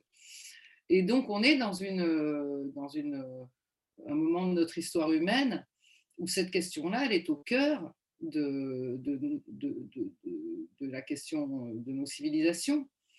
Et, je crois que les artistes, eh ben forcément, les œuvres qui nous touchent, c'est des œuvres qui se situent là. Donc, euh, est-ce que c'est les écrivains qui ont besoin de réparer les vivants ou est-ce que c'est nous tous qui sommes un peu cassés? Mmh. Et les écrivains qui nous intéressent sont ceux qui nous donnent euh, des raisons de croire encore en l'humanité. Moi, je le crois profondément comme éditrice, hein, c'est-à-dire que j'ai dit que je, publiais des textes, m'intéressais à des voix du réel, mais euh, le réel, il est cassé et il est, à réparer. Et donc voilà pourquoi euh, je crois que les écrivains qui comptent, ils travaillent là-dessus. Alors ça peut être sous la forme très humaine et toujours lié à des personnages et à ce que Jean-Paul vient de dire sur la rédemption, sur la faute, enfin, et des questions qui sont toutes en nous. Et puis ça peut être euh, bah, chez Pierre Bordage euh, euh, ou chez Octavia Butler de façon plus sociétale et, et en, utilisant le moyen de la science-fiction ou de l'anticipation. Ça peut être par d'autres moyens. Quelque part, j'ai parlé tout à l'heure de Christophe Siebert. Alors c'est un peu l'opposé de Jean-Paul, parce que, mais c'est assez drôle parce que c'est aussi un, un, auteur extrêmement gentil et modeste et humble lui aussi, et qui euh, est frappé de ce moteur de l'illégitimité, qui pour moi d'ailleurs, je pense que l'intranquillité fondamentale d'un écrivain, c'est ce qui fait sa qualité. Hein, ce sentiment d'illégitimité, c'est la marque des grands souvent. Mais, mais voilà, enfin, il y a des auteurs qui vont, qui vont euh, euh, travailler dans, dans, dans, une direction beaucoup plus noire. En fait, quand je regarde chez Jean-Paul, en particulier dans ses nouvelles, la noirceur, la conscience du tragique est toujours là, hein, toujours là, même comme le point de démarrage. C'est pour ça que toutes ces catégories de feel good et tout, ça ne veut pas dire grand-chose. Mais je pense que ça correspond plutôt aux besoins que nous avons tous en ce moment de réparer notre humanité, c'est savoir si on mérite d'exister quand même et pourquoi. Enfin, moi, je le vois comme ça. Euh, j'avais deux questions peut-être pour finir. Euh, la première, c'est que j'ai cru comprendre que le liseur euh, était en adaptation cinématographique, mais depuis quelques temps, et j'aimerais savoir où ça en était. alors évidemment, en ce moment, c'est peut-être un peu plus compliqué, mais est-ce que le projet verra le jour? Et la deuxième, c'était sur vos, sur, sur vos travaux actuels. vous disiez tout à l'heure que vous écriviez des nouvelles. Est-ce qu'il y a en préparation un roman ou en tout cas une un filigrane ou quelque chose. Plus. Aïe. C'est mieux, Jean-Paul? Vous m'entendez C'est bon? Je n'ai pas entendu la fin de la deuxième question.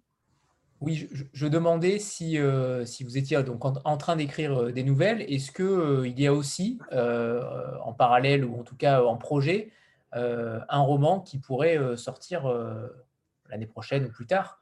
Mais quels sont ces projets-là? Alors, avant de parler du cinéma, peut-être que Marion pourra répondre mieux que moi. Euh, les projets, bah, pour l'instant, comme je l'ai dit, je suis dans l'écriture de nouvelles.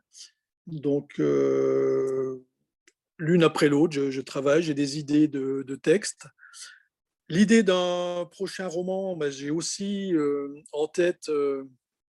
au départ, je, ne savais pas si je vais en faire une nouvelle, je ne sais pas encore si je vais en faire une nouvelle ou un roman, mais je pense que ce serait plutôt un, très joli thème pour, pour, faire un roman avec, avec cette idée-là. Donc je vais la laisser mûrir. Moi, finalement, je passe très peu de temps à écrire, je passe beaucoup plus de temps à, à, mûrir les choses. Et avant que ça arrive à maturation, ça peut prendre parfois des années. Donc ça, ça tourne dans la tête, ça grossit, ça grossit, puis un jour, il faut que ça sorte. Mais, mais pour l'instant, j'en suis que là. Il y a une petite genèse qui s'est faite, une idée de roman éventuellement mais là, pour l'instant, je suis dans les nouvelles, donc je continue avec les nouvelles. J'ai aussi, depuis très longtemps, dans un tiroir, un, roman jeunesse, éventuellement. J'avais bien avancé, mais j'ai jamais vraiment rédigé. Mais j'ai plein d'idées qui sont, qui sont dessus. Donc j'aimerais bien peut-être aussi un jour trouver le temps d'écrire euh, ce roman-là.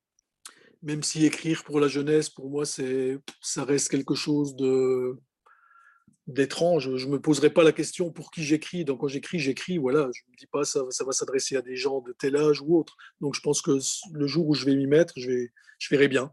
Si je m'y mets, euh, je verrai. Voilà pour ce qui est des projets d'écriture. Donc, il y a déjà beaucoup de choses. Euh, j'aime bien déjà en avoir toujours un en avance parce que ça, permet d'avancer et ça, ça, permet de rêver. Et ça, c'est très agréable. Après, concernant le cinéma, euh, l'adaptation pour le liseur, alors là, c'est très compliqué. Marion pourra confirmer, mais c'est vrai qu'au tout début, il y a eu un engouement assez rapide et on avait signé avec un producteur français qui est Mandarin Film, qui est une belle maison de production. D'ailleurs, euh, David Fuenquinos avait travaillé avec eux, il m'avait dit qu'ils sont sérieux, euh, donc euh, normalement, ils vont faire quelque chose avec ce projet. Et puis, arrivé au bout de deux ans d'option, ils n'avaient rien fait, donc ils ont relâché les droits. Et puis, et puis ben, l'aventure a redémarré avec un, producteur euh, américain. Euh, ben Marion peut peut-être en parler, veut peut-être en parler. Oui, oui, oui c'est un producteur important. Hein, c'est le producteur de Wonder Woman. Par contre, mmh. ce n'est pas un producteur qui produit euh, énormément de, de films en même temps. Euh, enfin, ils en ont quand même quelques-uns, mais ce que je veux dire, c'est que c'est un producteur à taille humaine, important à taille humaine. Donc, ça nous a semblé une bonne, euh, une bonne session. Alors, ce qui est vrai, c'est que là, avec le Covid, ils nous ont demandé un an de, prolongation de, de, la. Tu, tu entends plus euh, Ça y est, là, j'entends. Bon, Voilà, avec, avec le Covid, très, il y a quelques mois à peine, enfin, il y a quelques semaines, ils nous ont demandé de prolonger la période. Vous savez, c'est des périodes d'option qui tombent à échéance et qui se renouvellent en rachetant, euh, en repayant euh, une partie des, droits d'avance. Enfin, et, là, ils nous ont demandé de, leur donner un an de plus euh, parce qu'avec le Covid, évidemment, le projet qu'ils étaient en train de produire et d'achever a pris des délais. Et donc, bah, le film prend des délais supplémentaires. comme c'est des Américains de Hollywood, on va pas faire les petits Français qui disent oui facilement. Donc, on, a quand même, euh, on a pris des garanties, on a veillé, on leur a, on leur a rajouté que 12 mois. Euh, ce qui fait que voilà, dans un an, on en saura plus. Mais enfin, a priori, euh, on s'est montré assez sévère et ils ont vraiment argumenté fortement et également donné quelques donner des éléments qui nous permettent de penser qu'ils sont vraiment impliqués, quoi. ils ont vraiment envie de le faire. Cela dit, euh, on a très conscience que si ça ne marche pas avec ce producteur, le film, lui, continue, enfin l'adaptation cinématographique de ce roman, continue à être quelque chose de, qui a une grande valeur, parce que le liseur du CR27 peut faire un film absolument formidable. Mmh. Donc, euh, donc on Et Malamute aussi, d'ailleurs. Alors, Malamute aussi. Ah oui, le, paysage euh, a un potentiel énorme. Oui, oui, Absolument. oui. Absolument. on pourrait faire un, grand film français. Et c'est plus facile à adapter, je pense, Malamute que le liseur même, parce que les personnages sont déjà assez riches, le paysage beaucoup, et je pense que ce serait... Oui, c'est très cinématographique, Malamute. Mais tu sais, on ferait aussi une super série du reste de leur vie. Hein. Aussi. Ça, aussi, ferait, une série télé absolument géniale.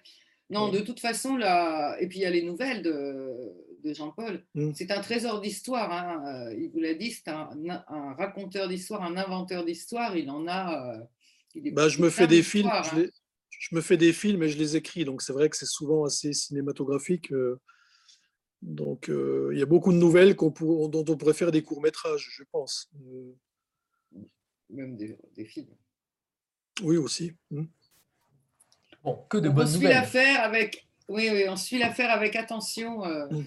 Après, le cinéma reste une chose euh, assez compliquée, étant donné qu'il y a beaucoup de facteurs qui rentrent en jeu. Hein. Il y a bien sûr le, il y a le facteur financier, un des plus gros facteurs, c'est celui-là. Il faut les moyens. Et puis après, il faut que tout s'enchaîne et que tout fonctionne. Donc, ce n'est pas évident. J'avais discuté avec Joël Egloff, qui est un auteur que j'admire beaucoup, qui avait écrit L'étourdissement et qui avait écrit euh, un livre très drôle, Edmond Ganglion et fils, dont ils ont fait un film qui s'appelle Grand Froid. Euh, Grand Froid avec, euh, avec Bakri, malheureusement, qui est décédé, mais Grand Froid qui, est une très belle adaptation. Et dans, comme me disait Joël Egloff, il dit quand on écrit, si j'ai écrit Il a neigé toute la nuit, ça coûte rien. Par contre, au cinéma, si vous avez dit il a neigé toute la nuit, il faut faire la neige si elle n'est pas là. Donc, ça peut tout de suite faire un budget monstrueux. Donc, c'est toutes des petites choses qui, interfèrent qu'on n'a pas quand on écrit. Donc, euh, après, l'adaptation, elle, est aussi là pour ça. Hein. C'est pour ça que.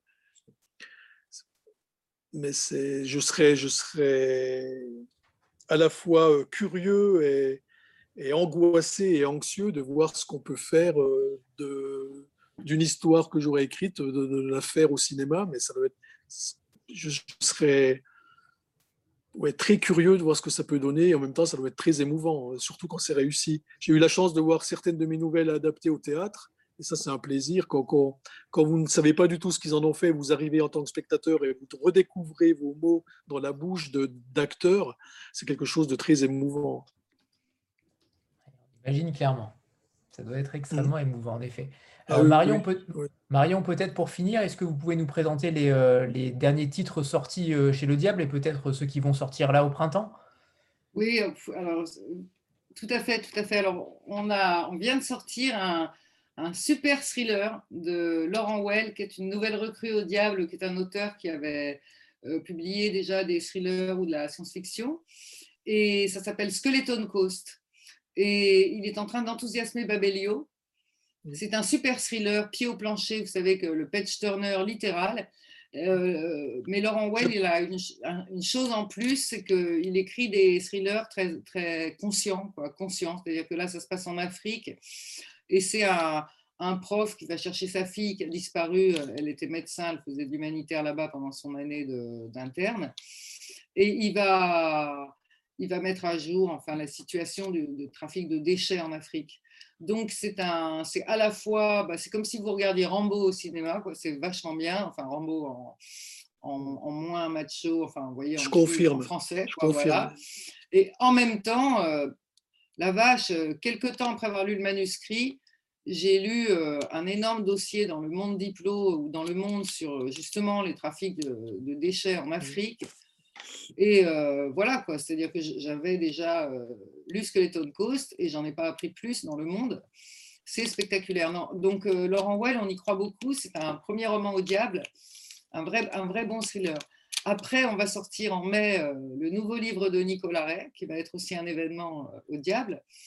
Donc là, c'est très, très drôle. C'est Nicolas Ray, à travers son double de fiction Gabriel Salin, qui apprend au début du roman qu'il n'en a plus que pour trois mois à vivre euh, à cause d'un cancer.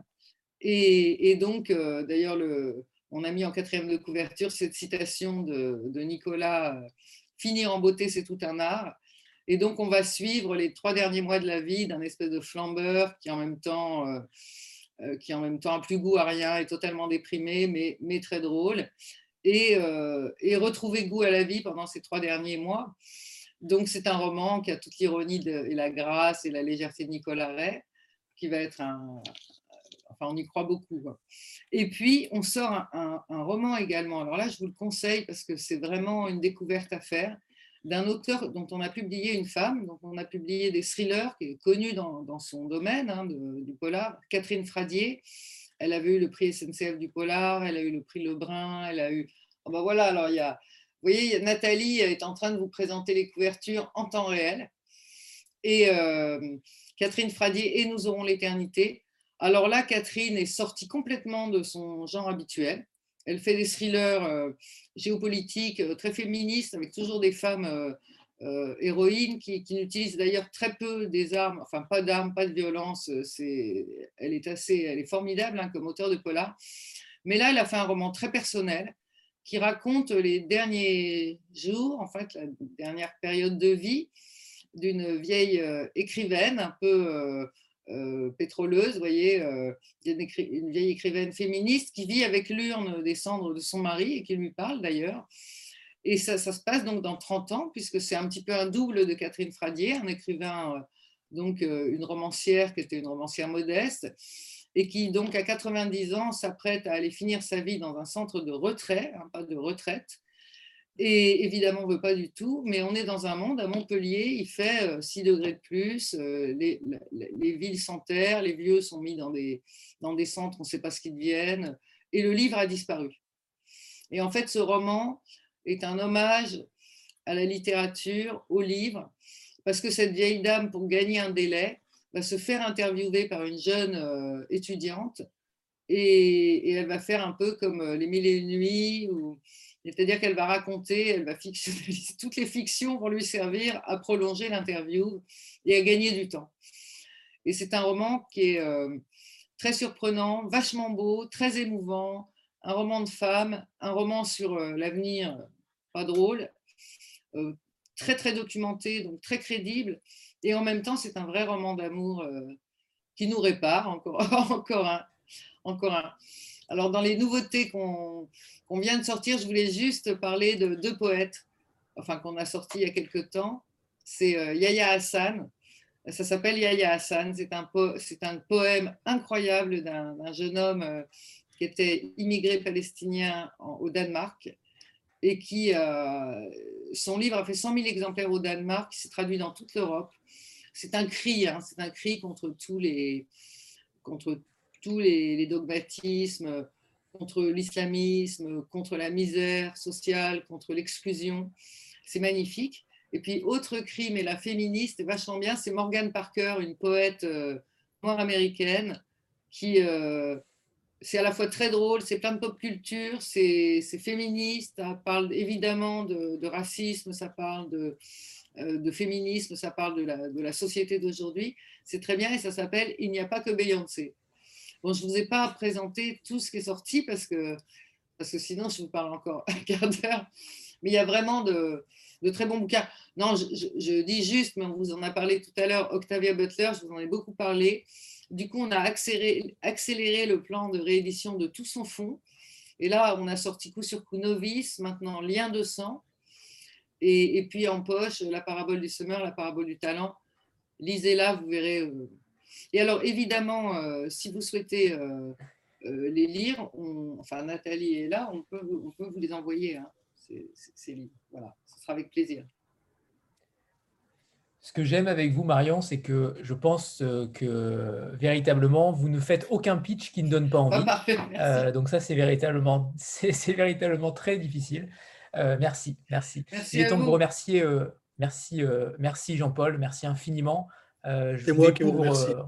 je vous découvre ce soir en tant que, en tant qu'homme et sincèrement, vous m'avez totalement séduit par votre discours. Alors, c'est un pur bonheur de vous avoir rencontré et ça sera toujours un pur bonheur de rester avec le diable euh, une fois de plus.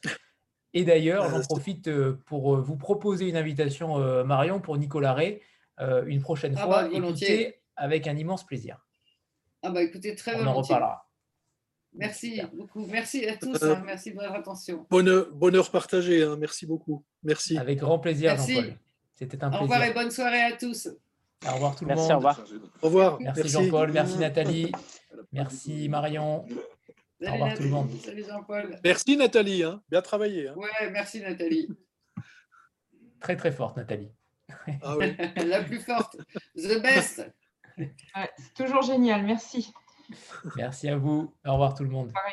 Au revoir. Merci.